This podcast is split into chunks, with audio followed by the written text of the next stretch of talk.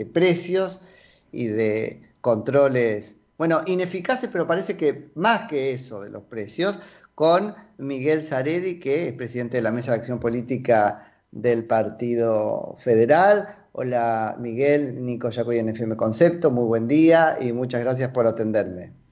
¿Qué tal? Buen día, ¿cómo están? Bien, muy bien, Miguel. Bueno, ahí preocupado por, por la cuestión de, de, los precios y, bueno, las políticas con las que pretende este, superarse. Y sí, porque en realidad ustedes vieron que desde que empezó la pandemia en marzo hay una lista de precios máximos que abarca toda la cadena de alimentos.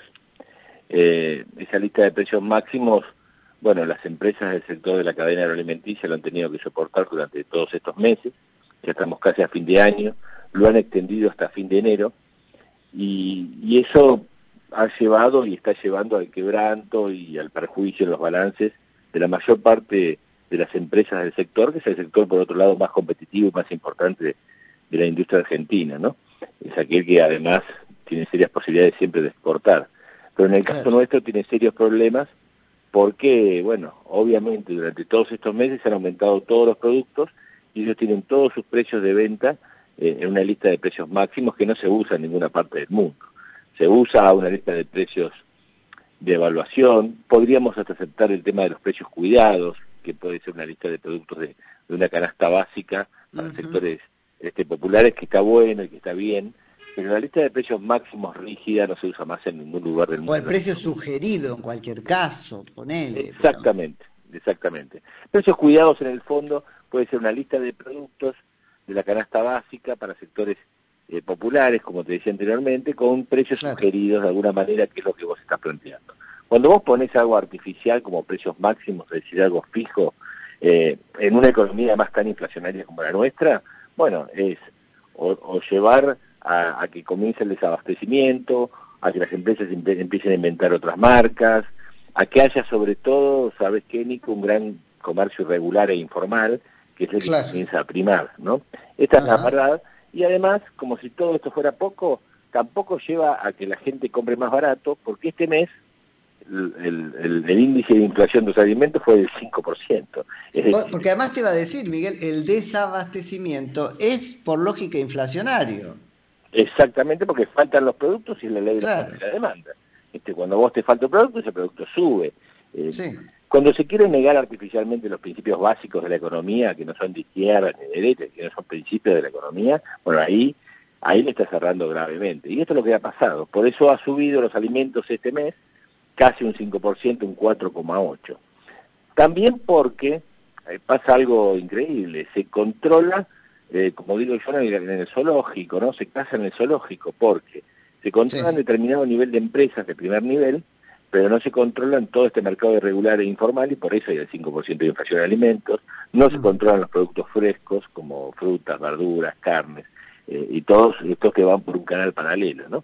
Esta es la verdad y esta es la situación por eso yo había hecho ese comunicado que el 5% de alimentos demuestra el claro fracaso de la lista de precios máximos. Bueno, y ahí habrá que ver ahora el gobierno cómo sigue con eso hacia adelante, ¿no? Ayúdame un poco, este, Miguel, porque lo que se está eh, promocionando como una desarticulación de los precios máximos en realidad es otra cosa, ¿no? Sí, por supuesto, por supuesto. Que además eh, lo que ya no sabe qué decir, lo, porque quiere decir no, que no, no cuida los precios para no para dar un mensaje de, de qué sé yo, salud de, macroeconómica, por decirlo de alguna manera, pero por otro lado complica a su base de sustentación, está en un momento complejo.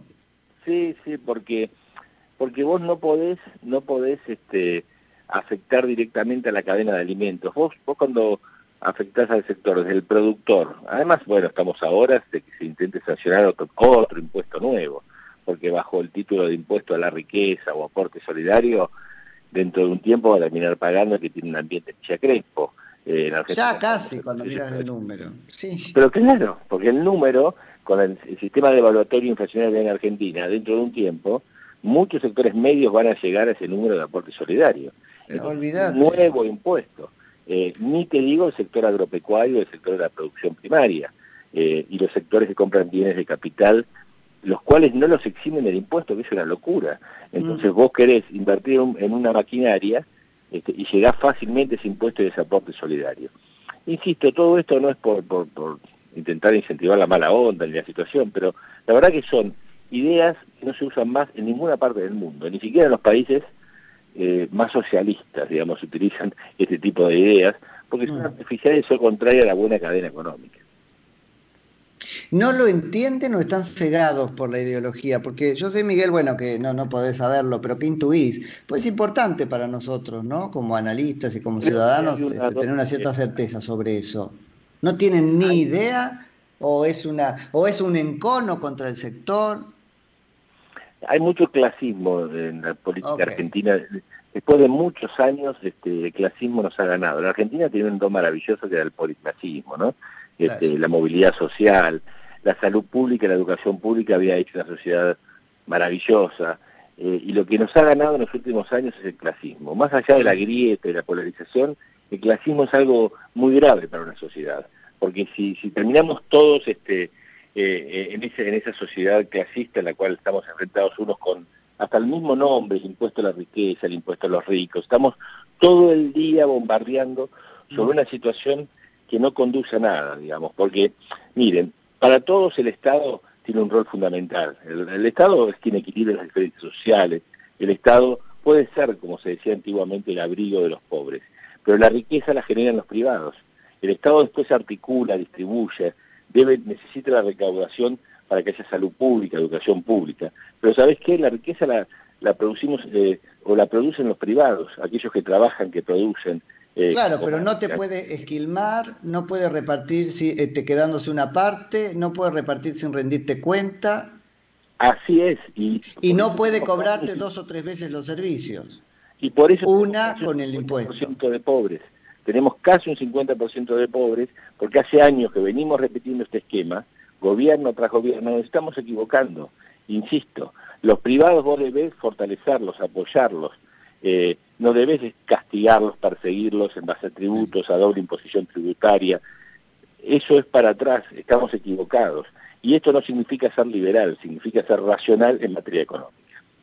Sí, sí, sí, totalmente. Bueno, ¿y qué ataque? Porque ahí me abriste varios, este, varias puntas y, y, a ver, una es esta cuestión del clasismo, ¿no? ¿Qué ataque a la clase media? Que desde Aristóteles en adelante es el reaseguro de las sociedades pacíficas, ¿no? Totalmente, y además una clase media poderosa como fue la clase media argentina. Eh, a veces usan la palabra... La demonización la ves hasta, mira, recojo algo que veníamos charlando recién con la audiencia, hasta en el documental de los García Belsunce. Claro, claro. Eh, a veces se usa la palabra aspiracional eh, mal utilizada. Aspiracional en el buen sentido, en la clase media con desde mi hijo el doctor para acá, que lo Pero... es el progreso, es el avance, es este, Una clase media, Miguel, que no podés ocultar con, con claridad porque precisamente por, por, lo aspiracional la gente te dice soy clase media sin serlo. Así es, así es. Este, una clase media, hay libros hermosos sobre el tema que abarca gran parte de la sociedad argentina, pero que es maravilloso que sea así. Lo grave es, como bien decís vos, es que después no lo son, está muy lejos de serlo. Sí. Vos, vos traes ahí en tu comunicado una relectura interesante de los índices de desocupación, como que está enmascarado ¿no? por este, la, este, contención asistencial, también con la pobreza. Sí, por supuesto. Además, hay índices de la pobreza que son terribles. Por ejemplo, aquel que dice que 6 de cada 10 chicos son pobres. Somos el único país en Occidente que tenemos más chicos pobres que personas mayores. Eh, porque es una situación increíble, lo cual habla muy mal de nosotros, ¿no? En casi, inclusive hasta en Haití, los mayores se encargan de ayudar a los, más chicos para que haya más, más mayores, eh, más pobres mayores que chicos. El único país en Occidente que tenemos más menores chicos pobres que mayores es Argentina. Esta es una situación este, terrible eh, y a eso se ve acompañada por esto que planteas vos. Hay una desocupación encubierta que ahora cuando dejen de darle el aporte a las empresas, bueno, puede ser muy grave. ¿eh? Conozco muchísimos empresarios y comerciantes que cuando le dejen de dar las ATP ahora, eh, están pensando seriamente en la posibilidad de cerrar sus negocios, eh, de abrir otras empresas pero dejar la que tienen, porque la situación es agobiante mm. desde el punto de vista salarial. Esta es la situación que estamos pasando, quien no lo quiera decir, quien no lo quiera ver, que no lo vea, no lo diga, pero esta es la realidad concreta que veo yo en los comerciantes y los empresarios pymes que conozco. E insisto en lo de la pobreza porque pasa lo mismo, son pobres asistidos, no son no pobres, el que recibe una asignación que lo saca, ¿no? que le permite cubrir la canasta para los números, digamos. Este, así que tenemos, Miguel, ahí un problema enorme y muy pocas herramientas para atacarlo por este prejuicio clasista, etcétera, etcétera. Ahí está la bomba, me parece, ¿no? Por supuesto, porque la inversión y las posibilidades de dar trabajo y de construir trabajo la tienen aquellos justamente que tienen los fondos para hacerlo y el dinero para invertir, a nivel nacional y a nivel internacional.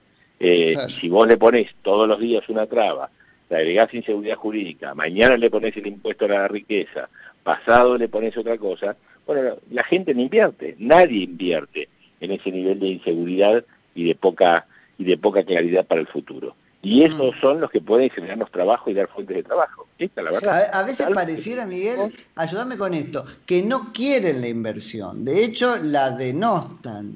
¿Y de qué van a vivir? Bueno, es que el mando no, pero no tenemos más para darle. No, piensan que un sistema estatal, de la economía puramente estatal, que ha fracasado en todas partes del mundo, eh, puede ser una posibilidad eh, una posibilidad de, manejo político de la situación. Esta es la verdad de lo que piensa alguna concepción política.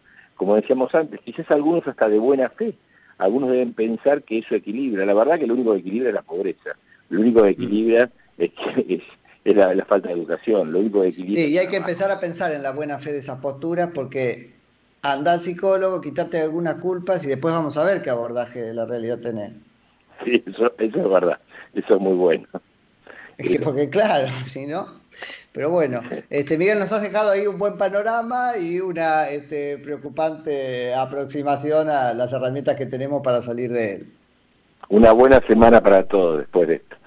Igualmente, te mando un abrazo. un abrazo. Es Miguel Zaredi, que es director de Ciencias Políticas de la Universidad de Ciencias Empresariales, UCES. Escúchanos en cualquier